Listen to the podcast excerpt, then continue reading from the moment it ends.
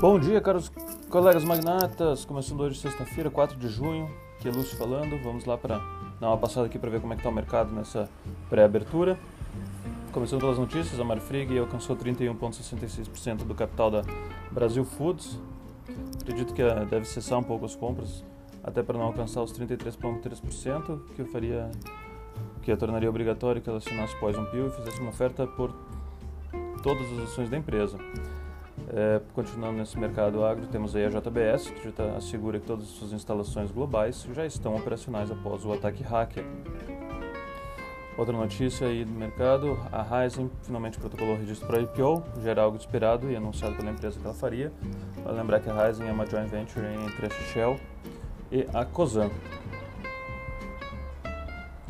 Continuando aqui, vamos dar uma olhada como é que foram como é que foram o mercado. Passando, desculpa, antes vamos passar pelo calendário econômico. É, hoje o dado mais importante sai hoje às 9h30, que é o relatório de emprego norte-americano, não agrícola, norte-americano, famoso payroll, e também a taxa de desemprego americana também às 9h30. Acho que ficar bastante atento aos dados que vão sair nesse horário. É a informação mais importante do dia no lado das carteiras, vamos ver como é que elas estão hoje.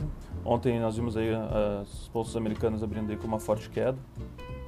Né? E a S&P 500 fechou aí com uma queda de 0,4%, Nasdaq com uma queda de 1% e o Russell fechou aí com uma queda de 0,75%.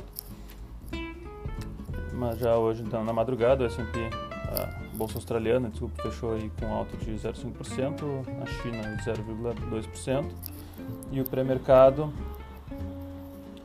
norte-americano, por enquanto, aí, é, indica uma abertura estável, aí, com o Nasdaq tendo uma leve alta de 0,1%, o S&P 500 e o Russell aí estáveis, aí, perto próximo de zero. Continuando dando uma passadinha aqui pelos por algumas commodities, é, temos aí o ouro também operando em estabilidade, aí, com uma queda de 0,02% nesse momento, cobre em alta, minério de ferro fechou a madrugada aí com uma queda de em torno de 1,5%. E nesse momento o petróleo WTI cotado a 68 dólares, 68, quase 69 dólares, desculpa, uma alta de 0,2% e o Brent cotado em 71,43 dólares e uma alta de 0,13%. Passando pelas criptomoedas, estamos vendo uma, uma forte queda neste momento, aí, principalmente nas altcoins. É, Bitcoin opera aí com uma queda de 6% nesse momento e Ethereum aí com uma queda em torno de 9%.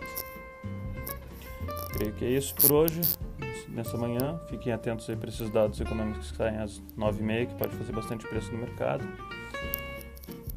E qualquer coisa, estamos aí. Forte abraço e bom dia a todos.